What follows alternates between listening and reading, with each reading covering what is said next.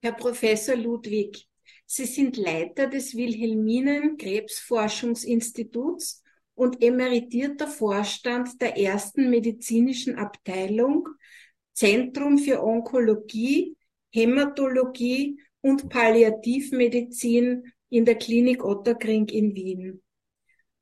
Vielen herzlichen Dank, dass Sie sich für unser heutiges Interview Zeit genommen haben.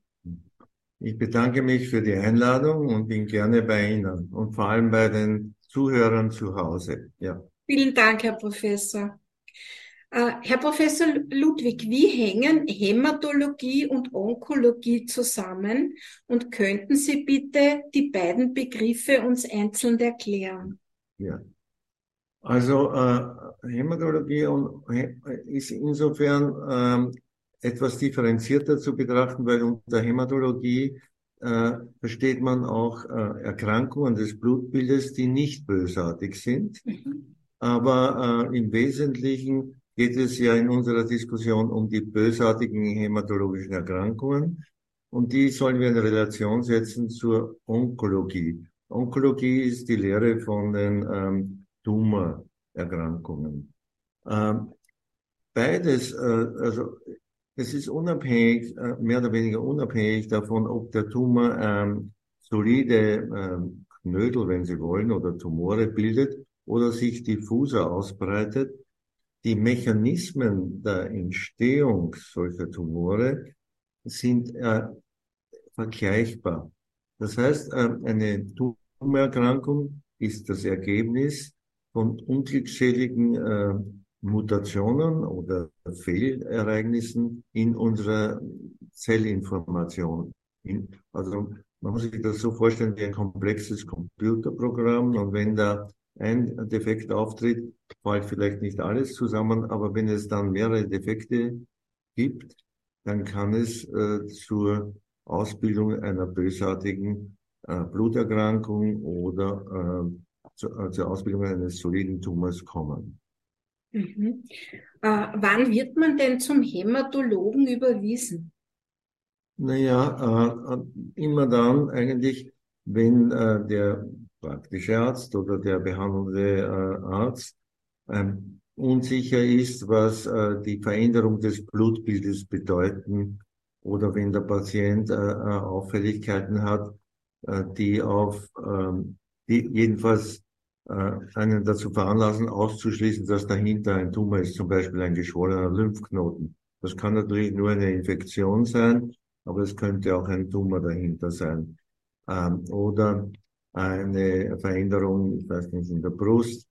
Da ist es häufig ein Tumor, aber es kann natürlich auch benigne Veränderungen in der Brust geben. Also da, da braucht es eigentlich die weitere Abklärung Zuweisung zum Onkologen oder zum Hämatologen. Ja. Mhm. Welche Laborwerte deuten denn darauf hin, dass das beim Blut etwas nicht stimmt? Naja, Sie schauen beim Blut, äh, äh, wir haben im Blut, das ist ein herrlicher Saft, wir haben weiße Blutkörperchen, die vor allem für die Abwehr verantwortlich sind, rote Blutkörperchen, die äh, den Sauerstoff transportieren und dann haben wir noch Blutplättchen, die dafür sorgen, wenn wir uns verletzen, ähm, dass diese Verletzung bald ähm, kompensiert wird oder dass es bald zur Blutstillung kommt. Das machen die Blutplättchen gemeinsam mit zirkulierenden Faktoren. Also drei wesentliche äh, Zellelemente. Und wenn an der Zusammensetzung, an der Zahl dieser Zellelemente oder an der Funktion was nicht stimmt, dann sollte man oder muss man eigentlich das konkreter abklären. Mhm, mhm. Und wie läuft so eine Untersuchung beim Hämatologen ab? Ähm, ich hoffe sehr freundlich. das dann, hoffen wir alle. ja. Und äh, de facto, das erste wird natürlich sein, er wird sich die Veränderungen äh, im Labor anschauen, aber er wird natürlich auch den Patienten hinterfragen, welche Symptome er hat. Ähm, und äh, äh, ob etwas Auffälliges zu erkennen ist am Körper. Ähm, und dann äh, geht man schrittweise vor, je, je nach Verdacht, ob es ein, ein Lymphom ist, dann wird man möglicherweise eine Biopsie anstreben. Wenn es eine sogenannte chronische lymphatische Leukämie ist, wird man sehr viel aus dem Blutbild diagnostizieren können. Und wenn es zum Beispiel ein Myelom ist, wird man beides machen. Blutbild, äh, äh, Laborparameter und vielleicht auch noch eine äh, Knochenmarksaspiration. Mhm. Sie haben jetzt eigentlich schon die nächste Frage beantwortet. Was sind die häufigsten hämatologischen und hämato-onkologischen Erkrankungen?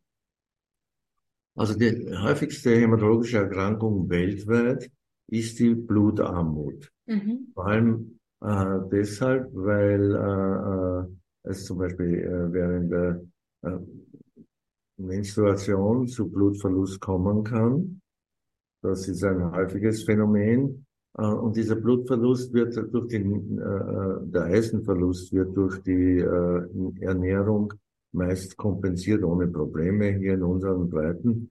Aber in vielen Ländern ist die Ernährung inadäquat und dann, oder es gibt andere Gründe für den Eisenmangel, dann ist Eisenmangel ist ein sehr häufiger Grund für eine Blutarmut. Aber es gibt andere Gründe für Blutarmut. Also äh, zum Beispiel äh, ange, angeborene Bluterkrankungen, wo es weniger rote Blutkörperchen gibt oder die es gibt, müssen zerfallen früher. Und dann gibt es Bluterkrankungen, wo durch eine, meist getriggert durch eine Infektion der Körper ähm, Faktoren bildet, die dann das Überleben der eigenen roten Blutkörperchen beeinträchtigen. Also das sind Dinge, die man beachten muss. Also die Anämie ist das die häufigste Bluterkrankung überhaupt. Wenn wir jetzt zu den äh, also Onkolo, also zu den ähm, bösartigen Hämatolog, bösartig unter Anführungszeichen, hämatologischen Erkrankungen kommen, dann sind es die sogenannten Lymphdrüsenkarzinome oder mhm. Lymphdrüsenveränderungen, äh, die an äh, führender Rolle in, am häufigsten zu beobachten sind. Häufig ist auch eine chronisch-lymphatische Leukämie, wie wir das nennen. Häufig ist äh, vor allem im höheren Lebensalter ein sogenanntes myelodysplastisches Syndrom, äh, wo es zur Veränderung äh, des Knochenmarks kommt.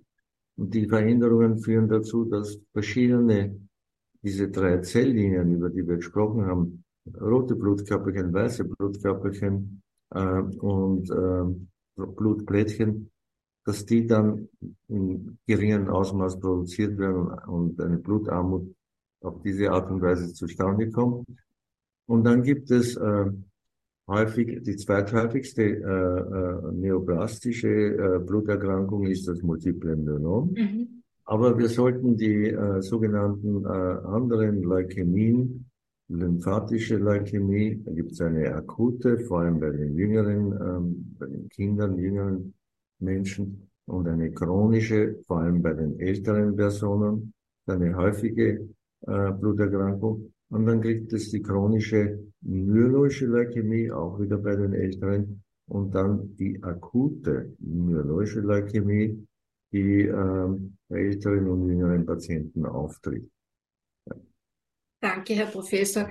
Darf ich da eine Zwischenfrage stellen? Sie haben von Blutarmut gesprochen, äh, aber es gibt doch auch in seltenen Fällen zum Beispiel eine Eisenüberladung. Ja? Mhm. Mhm. Was eine Hämochromatose, was passiert da im Körper? Äh, die Hämochromatose, äh, das kann, gibt es zwei Formen, eine angeborene, also eine sozusagen erworbene, genetisch erworbene äh, Veränderung äh, äh, mit einer äh, Anhäufung von Speichereisen, mhm.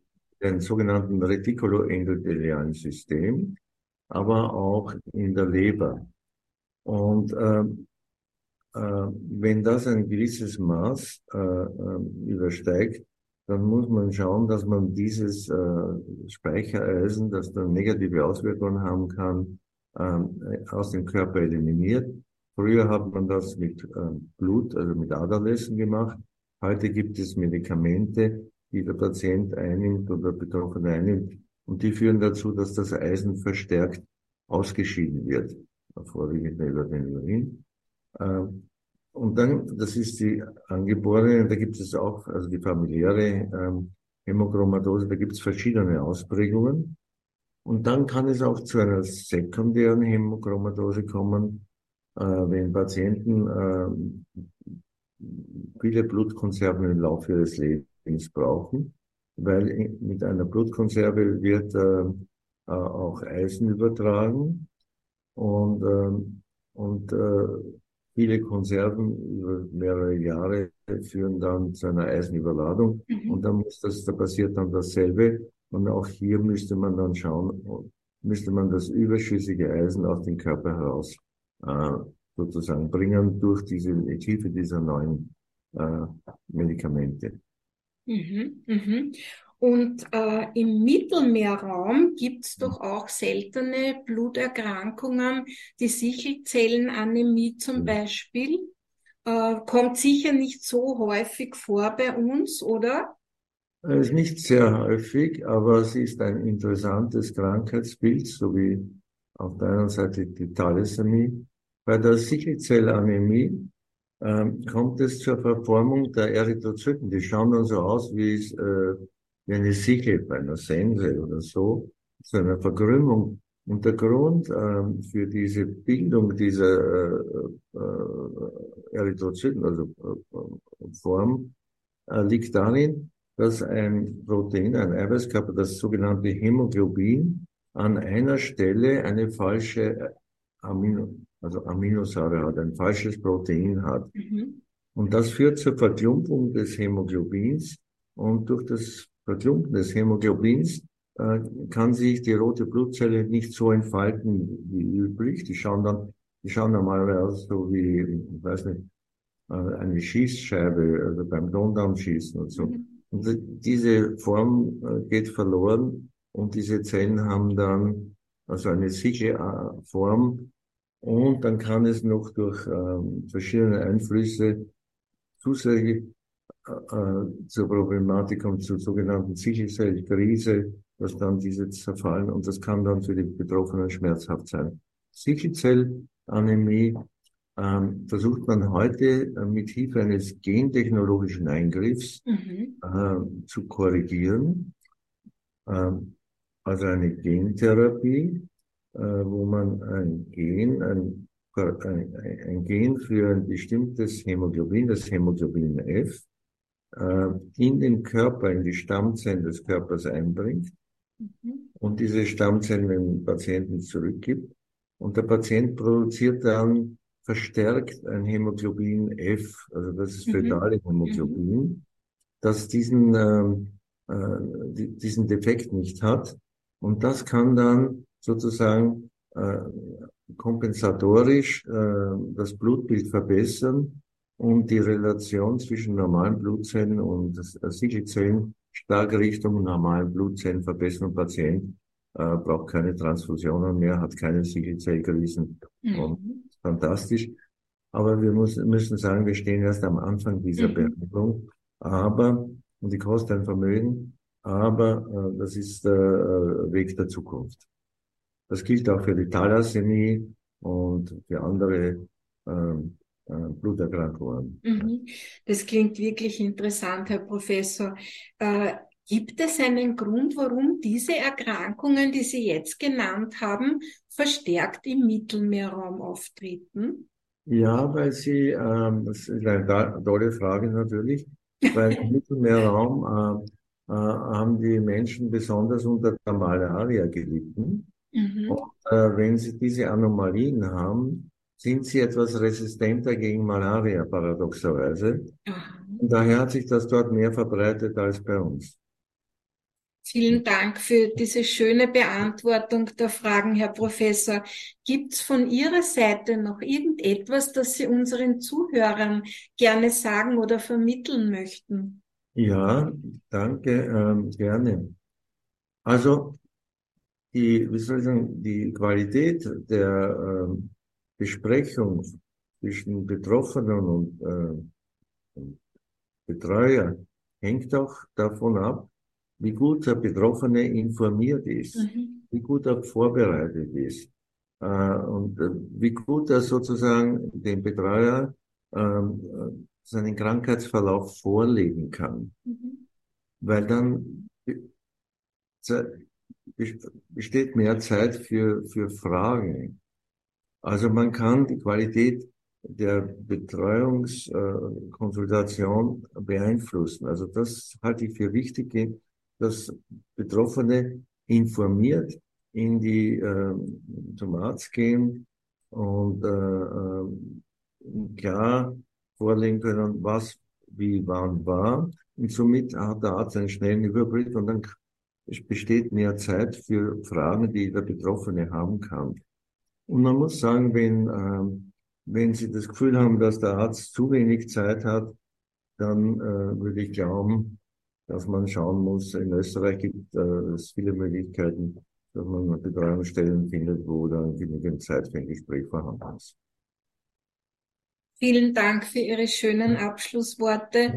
Wir bemühen uns auch mit diesen Interviews die Patientinnen und Patienten zu informieren, damit sie auch mit mehr Information oder mit mehr Wissen in ihre Arztgespräche gehen können.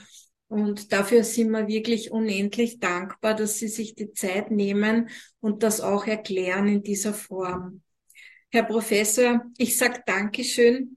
Ich wünsche Ihnen noch einen wunderschönen Tag und ich freue mich schon sehr auf unser nächstes Interview. Vielen Dank, Frau Isayat, und vielen Dank allen Zuhörern und Zusehern. Ich wünsche allen von uns äh, bestmögliche Gesundheit und Lebensfreude und Lebensglück. Vielen Dank. Vielen herzlichen Dank. Auf Wiedersehen. Wiedersehen.